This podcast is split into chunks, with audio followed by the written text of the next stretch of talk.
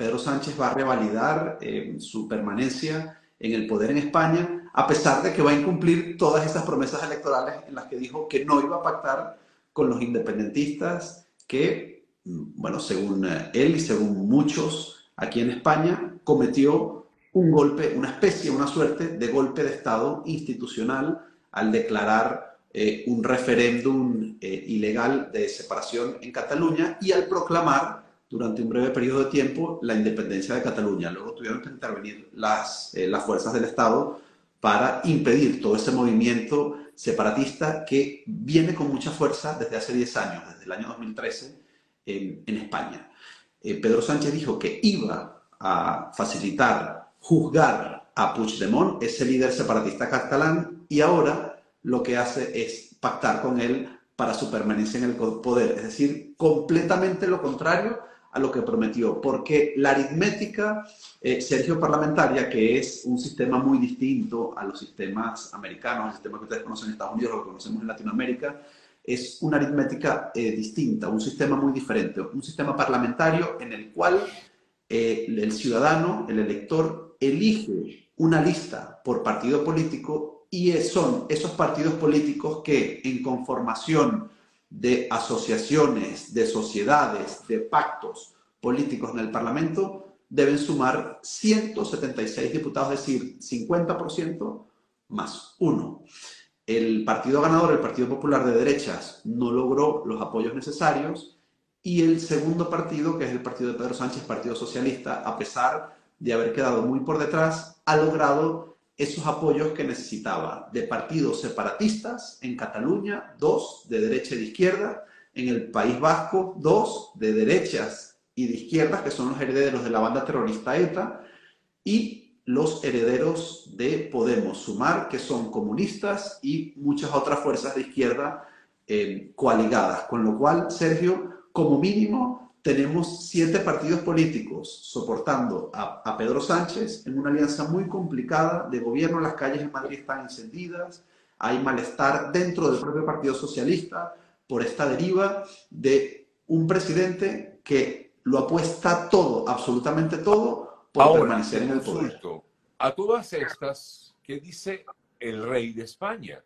Eh, ante, porque él había propuesto que fuera Feijóo eh, pero me imagino que está al tanto de todo lo que está ocurriendo, está viendo de las protestas que hay en diversas partes de España y de esta alianza eh, que ya vemos que efectivamente es política entre el, Pedro Sánchez y el grupo independentista eh, catalán. Entonces, te pregunto, a todas estas, el rey de España, ¿qué dice o qué puede hacer?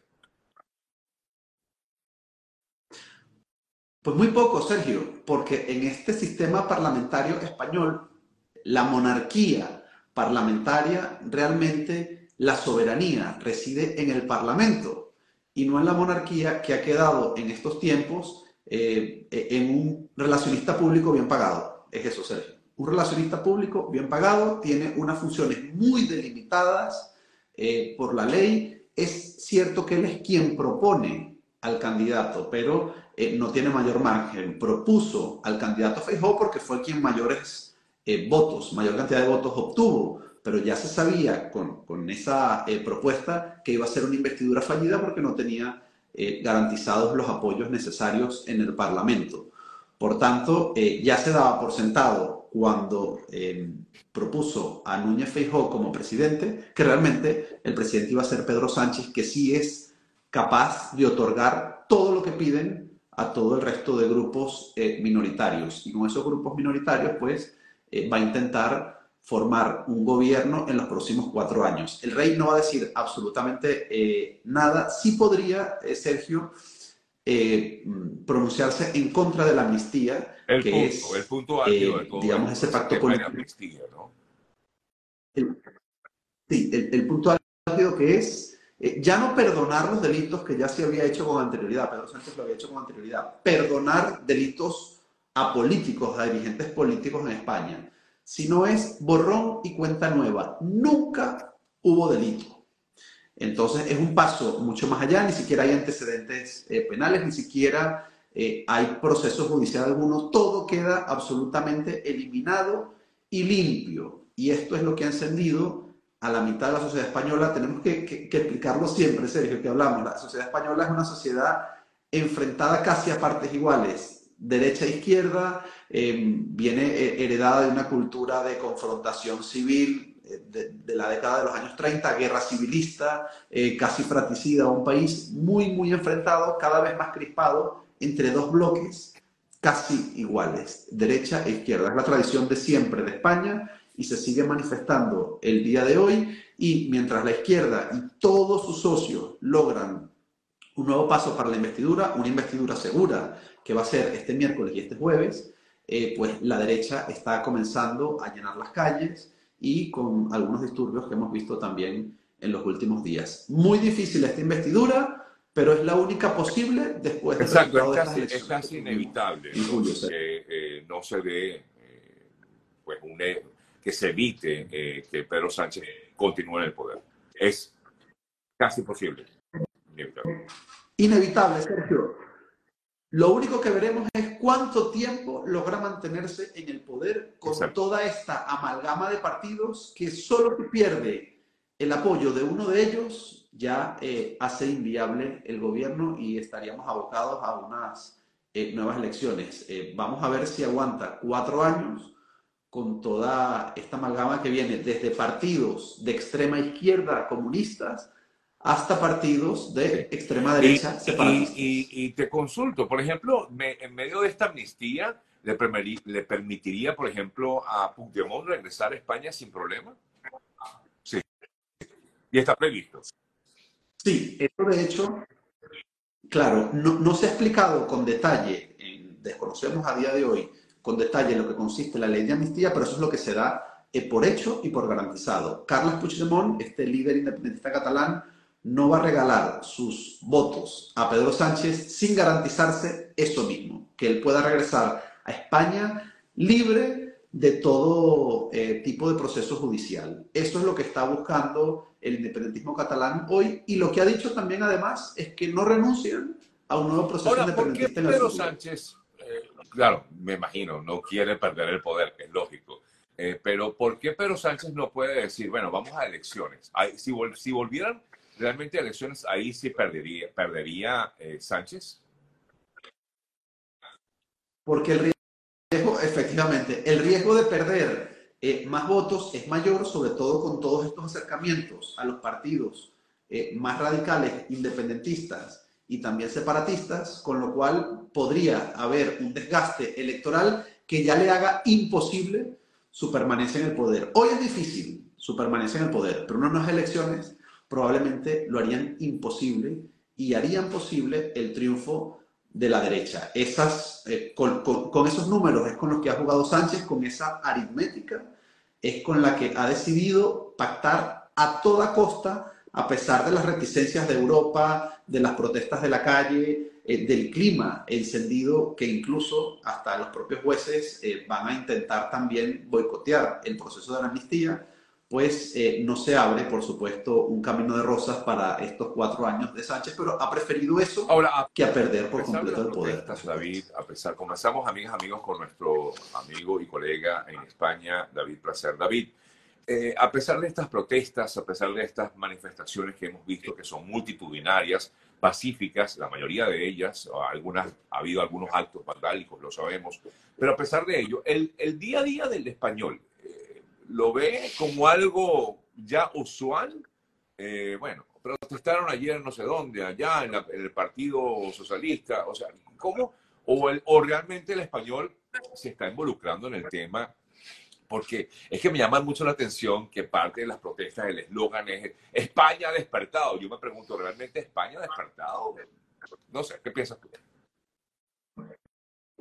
Bueno, ha, despertado un sector distinto, Sergio, de España. este es el sector que ha despertado, porque tradicionalmente quienes protagonizan episodios de violencia callejera, de protestas un poco más subidas de tono, eh, e, es la izquierda, no la derecha. La derecha siempre se ha quedado en casa, eh, con manifestaciones más o menos multitudinarias, pero muy pacíficas, y ahora por primera vez estamos viendo protestas en la sede de un partido político. Yo llevo 21 años, Sergio, ya he cumplido 21 años aquí en España y nunca había habido protestas como estas en la sede de un partido político. Habíamos visto protestas en la sede del Parlamento o en, sede de gobiernos autonómicos, pero nunca con tanta intensidad hacia un partido político por sus alianzas con uh, partidos separatistas. ¿no? Básicamente es por la alianza con el partido de Puigdemont, el partido separatista catalán. Y eso precisamente es lo que ha encendido a un sector que tradicionalmente vota y es bastante silencioso. yo me imagino que también, bueno, mucha gente eh, se siente como que hay algo, algo diferente en estas manifestaciones, ¿no? Eh, porque sí han sido multitudinarias, David. Sí, claro, han sido multitudinarias, lo hemos visto. Eh, eso también hemos visto otras manifestaciones multitudinarias en otras épocas históricas en España, pero sin duda estas son eh, multitudinarias, la, Puerta del Sol, que digamos es el punto centro de la ciudad de Madrid y, de toda España, se considera el, kilómetro cero de todas las carreteras españolas, pues ha, estado desbordada. Y, muy, en muy pocas ocasiones eh, la, la Puerta del Sol se llena como sucedió este domingo. Por supuesto, hay un gran malestar entre un sector muy importante de la sociedad española y también comienza a verse un malestar entre algunos votantes de izquierda eh, más respetuosos con la institucionalidad, como por ejemplo el, el presidente de Castilla-La Mancha, que es, eh, siendo socialista, es un claro enemigo de Pedro Sánchez, ya se ha manifestado en contra de estos pactos, con lo cual también hay una división dentro del propio eh, Pero pudiera ser factible, te consulto, no sé, David, que esta ley de amnistía no se logre o, ya no es posible? No, lo, que puede ser es que eh, algún tribunal luego la impugne. Pero lo que sí es cierto es que esta ley de amnistía va a ser. Es la, promesa que hace. Y sobre esta ley se va a gobierno. Claro. Sí, eh, eh, esto es así. tendremos ley de amnistía aprobada por el Parlamento, tendremos nuevo gobierno de España encabezado por Pedro Sánchez, desconocemos todavía quiénes van a ser los ministros, eh, pero con seguridad va a ser un gobierno de, continuidad.